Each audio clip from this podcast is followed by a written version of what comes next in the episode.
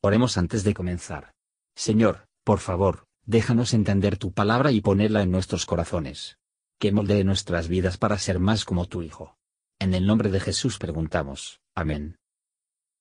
Capítulo 2 El ángel de Jehová subió de Gilgal a Boquim y dijo, Yo os saqué de Egipto y os introduje en la tierra de la cual había jurado a vuestros padres, diciendo, No invalidaré jamás mi pacto con vosotros, con tal que vosotros no hagáis pacto con los moradores de esta tierra, cuyos altares habéis de derribar.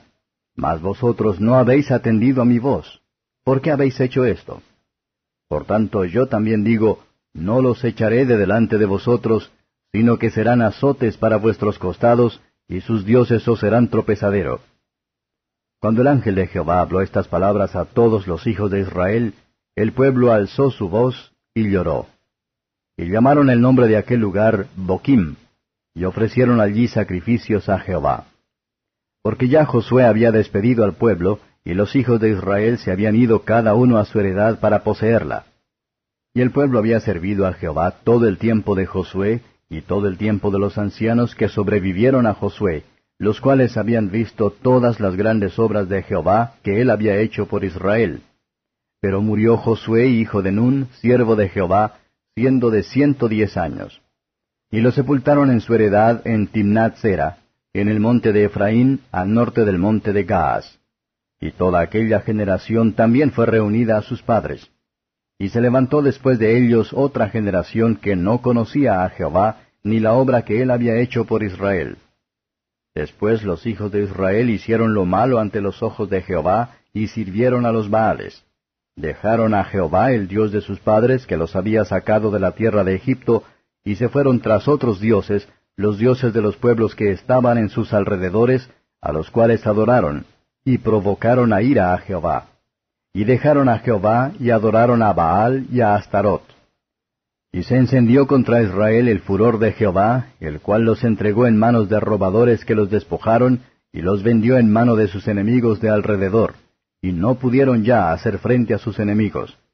Por donde quiera que salían, la mano de Jehová estaba contra ellos para mal, como Jehová había dicho, y como Jehová se lo había jurado, y tuvieron gran aflicción. Y Jehová levantó jueces que los librasen de mano de los que les despojaban, pero tampoco oyeron a sus jueces, sino que fueron tras dioses ajenos, a los cuales adoraron, se apartaron pronto del camino en que anduvieron sus padres, obedeciendo a los mandamientos de Jehová. Ellos no hicieron así.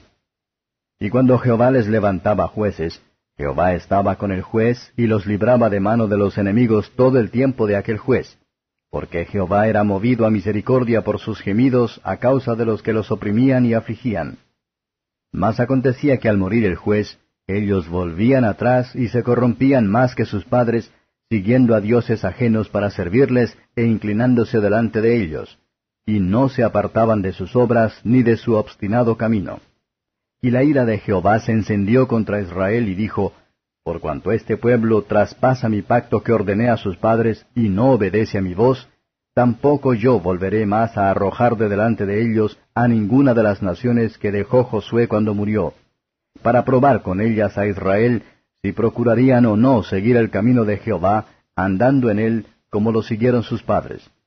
Por esto dejó Jehová a aquellas naciones sin arrojarlas de una vez, y no las entregó en mano de Josué. Comentario de Matthew Henry Jueces capítulo 2, versos 1 a 5. Era el gran ángel del pacto, el Verbo, el Hijo de Dios, que habló con autoridad divina como Jehová, y ahora los llamados a dar cuenta de su desobediencia. Dios expone lo que él había hecho a Israel, y lo que había prometido. Los que deshacerse de la comunión con Dios y tener comunión con las obras infructuosas de las tinieblas, no saben lo que hacen ahora, y no tendrán nada que decir por sí mismos en el día de la cuenta en breve. Tienen que esperar a sufrir por esto su locura. Los engañan a sí mismos que esperan ventajas de la amistad con los enemigos de Dios. Dios a menudo hace que el pecado de los hombres de su castigo, y espinas y lazos hay en el camino del perverso. Que caminará contrario a Dios. La gente lloraba, clamando en contra de su propia insensatez e ingratitud. Ellos temblaron ante la palabra, y no sin causa. Es una maravilla pecadores pueden leído la Biblia con los ojos secos.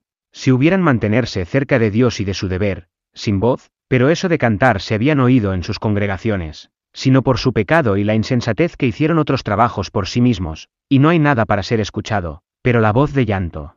La adoración de Dios, en su propia naturaleza, es alegría, alabanza y acción de gracias, nuestros pecados solo hacen llorando necesario.